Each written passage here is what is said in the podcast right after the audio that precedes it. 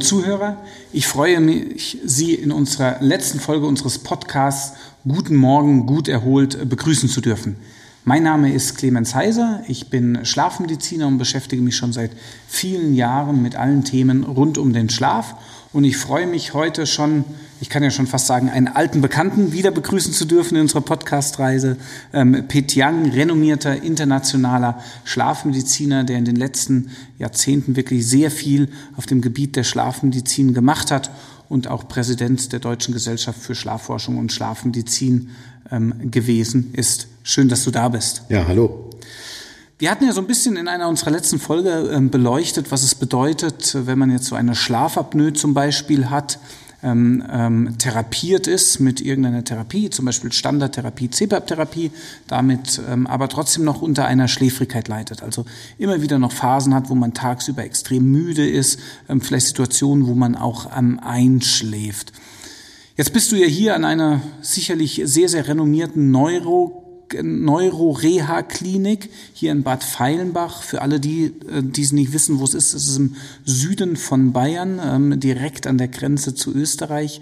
Also die Alten jeden Tag ähm, ähm, aus den Fenstern sehend ähm, aus deinen Räumen.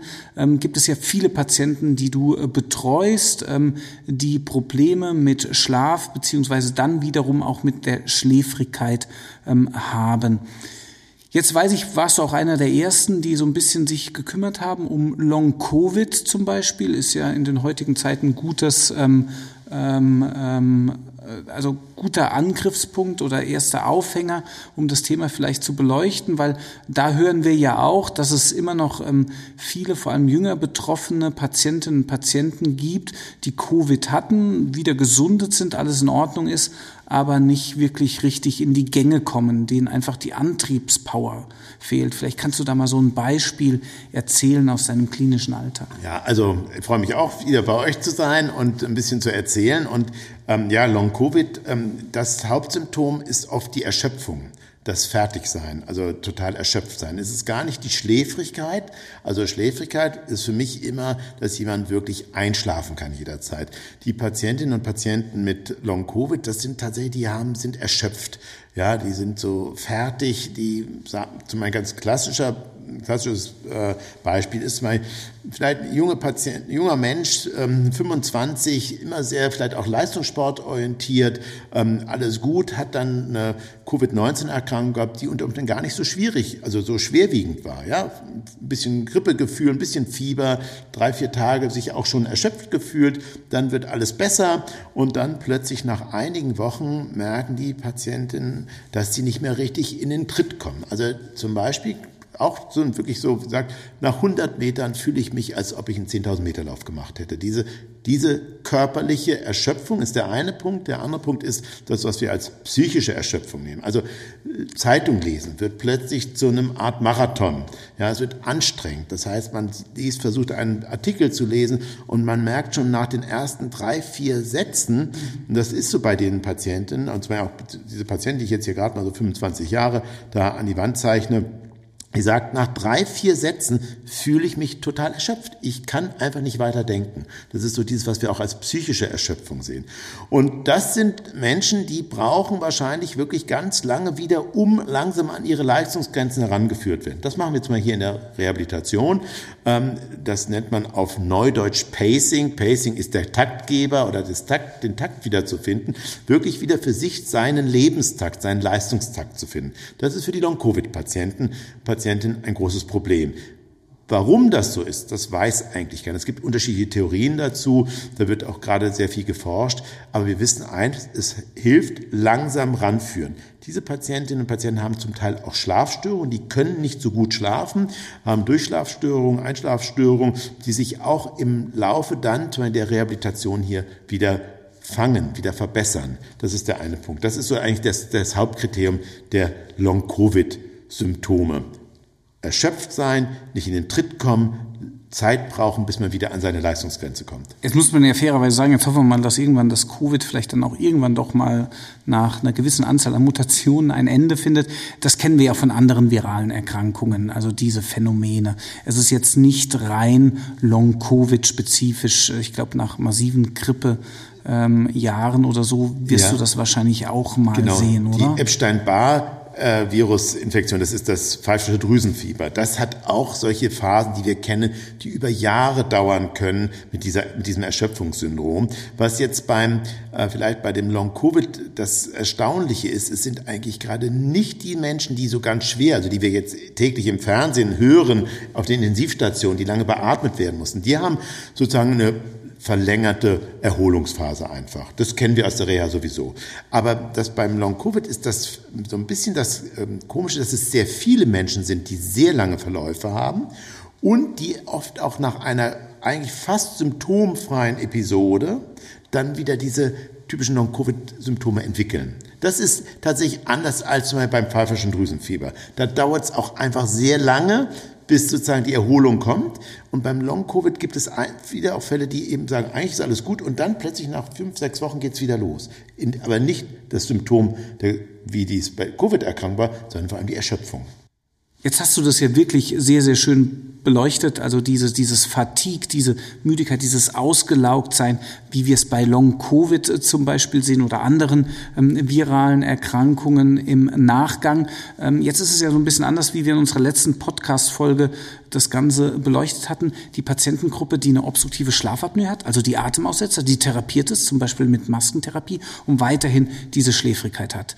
Ähm, da hast du ja auch Patienten, die dich aufsuchen oder nach Rat suchen als Schlafmediziner. Ich erinnere mich da an einen Fall zum Beispiel an einen ähm, Berufskraftfahrer, einen Lkw-Fahrer, ähm, der zu mir vorstellig wurde ähm, in meiner Schlafsprechstunde, weil er beim Autofahren immer, und das ist ja auch sicherlich ein Klassiker, diesen Sekundenschlaf ähm, gehabt hat. Wir wissen ja auch, nur so nebenher erwähnt, zum Beispiel auf deutschen Autobahnen, die tödlichen Autobahnunfälle, dass vielleicht 25 Prozent davon bedingt sind durch diesen Sekundenschlaf, weil wirklich ähm, einfach vielleicht doch auch eine unbehandelte Schlafapnoe vorliegt. Und da war das Problem gewesen, diesen, für diesen Lkw-Fahrer bedeutet es ja erstmal Berufsverbot in Anführungszeichen, was ja auch verständlich ist, weil es ein Risikofaktor ist.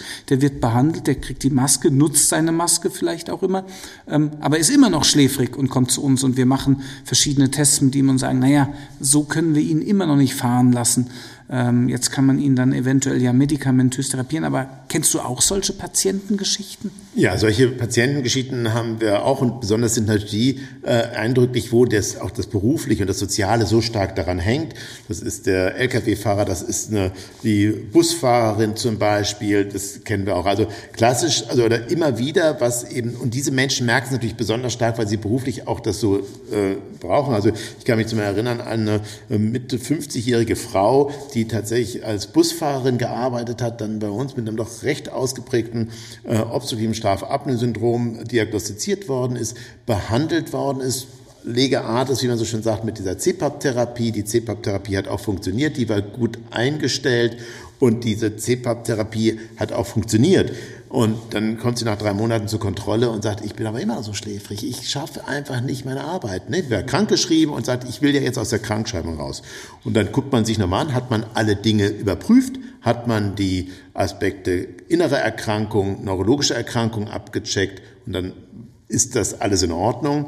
Ja, und dann ist die Frage, was mache ich jetzt? Und da ist dann tatsächlich möglicherweise eben die Therapie der Wahl eine medikamentöse Therapie die dann auch wirklich hilft? Fragezeichen, Ausrufezeichen. Was sind deine Erfahrungen? Ja, wir sehen also schon, dass wir, wenn wir das geeignete Präparat wählen, tatsächlich auch eine deutliche Verbesserung der Tagesschläfrigkeit äh, erzeugen können. Und was in diesen Fällen oft der Vorteil ist, die Patientinnen und Patienten haben selber wieder mehr ein Zutrauen zu ihrer Wachheit. Ja, also das heißt, die trauen sich dann eben auch sozusagen sich als wach zu definieren. Das heißt, sie haben nicht mehr die Sorge, diese Angst vor dem Sekundenschlaf ist ja auch ein ganz schreckliches, gerade für von der, also von der Wachheit abhängige Menschen, das heißt Berufskraftfahrer, alle diese Dinge oder an sensiblen Maschinen oder Geräten arbeitenden Menschen. Ja, genau. Und ich glaube, da ist ja der, der Prozentualteil, Anteil gar nicht ähm, so niedrig. Und ich denke auch mal nur an uns Ärzte zum Beispiel, wenn wir unausgeschlafen wären immer wieder oder so, dass da sicherlich auch viele falsche Entscheidungen getroffen ja. sind. Ich habe mich schon des Öfteren mal gefragt, wie viele falsche Entscheidungen eventuell getroffen werden jeden Tag aufgrund einer Unausgeschlafenheit zum Beispiel. Genau. In der Medizin ist es ja so, dass wir letztendlich sicherlich die Zeiten nicht mehr haben, wo man mit 36 Stunden Schichten sozusagen noch geprahlt gestrahlt hat und gesagt hat, meine Kinder freuen sich, wenn ich mal am Wochenende komme und die fragen, wer ist der fremde Mann im Haus oder die fremde Frau. Aber letztendlich ist es tatsächlich so, dass Schläfrigkeit ist ein ganz klarer Aspekt. Wir wissen, eine Übermüdung ist etwa so, sagt man, wie zum Beispiel ein Promille Alkohol. Das heißt, unsere Entscheidungsfähigkeit wird schlechter, unsere Geschwindigkeit, Dinge zu entscheiden, wird schlechter.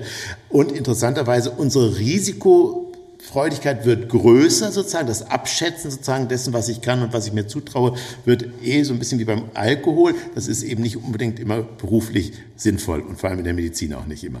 Ja, da stimme ich dir voll und ganz zu. Und ähm, auch das sind meine Erfahrungen mit den unterschiedlichsten Beispielen von Leuten, die in diesen sensiblen Berufen arbeiten, die man dann doch wieder trotz Therapie weiterhin schläfrig sind, die man dann auch medikamentös gut hat einstellen können, die wirklich deutlich davon profitieren. Und ähm, muss man sagen, zum Glück haben wir mittlerweile diese Möglichkeiten. Vor einigen Jahren oder so, oder vielleicht in den Anfängen, zumindestens bei mir, ähm, sicherlich bei dir auch, da waren einem ja immer noch die Hände gebunden. Da haben wir gesagt, trinken Sie einen starken Kaffee oder irgendwie so versuchen Sie es mit Koffein. Ich kenne die Zeiten auch noch, als man Koffeintabletten so ein bisschen versucht hat, ja, oder die berühmt-berüchtigten Tropfen, die es äh, da gibt, einfach um irgendwie dem Ganzen Herr zu werden. Sehr beliebt war sogar Theophyllin, weil man weiß, das wirkt sogar ein bisschen auf, dem, auf das Atemzentrum und macht gleichzeitig wach. Theophyllin ist so ein Verwandter vom Koffein, aber das ist tatsächlich heutzutage nicht mehr notwendig. Und das ist eigentlich das Schöne, dass wir eben ganz speziell angreifende Medikamente da haben und möglicherweise auch in Zukunft noch bekommen, noch neue. Äh, da ist die Entwicklung tatsächlich in der Schlafmedizin ein ganzes Stück passiert da. Das ist wirklich spannend. Ja, lieber Piet, vielen, vielen Dank. Es war wieder super spannend mit dir. Ähm, danke, dass du uns durch diese Podcast-Folgen mit begleitet hast. Guten Morgen, ähm, gut erholt. Ähm, aber ich denke, wir werden uns sicherlich noch in einigen weiteren Abschnitten sicherlich mal sehen und ähm, austauschen. Das hat mir jedenfalls sehr viel Spaß gemacht. Mir auch und wie immer herzlichen Dank für die Einladung.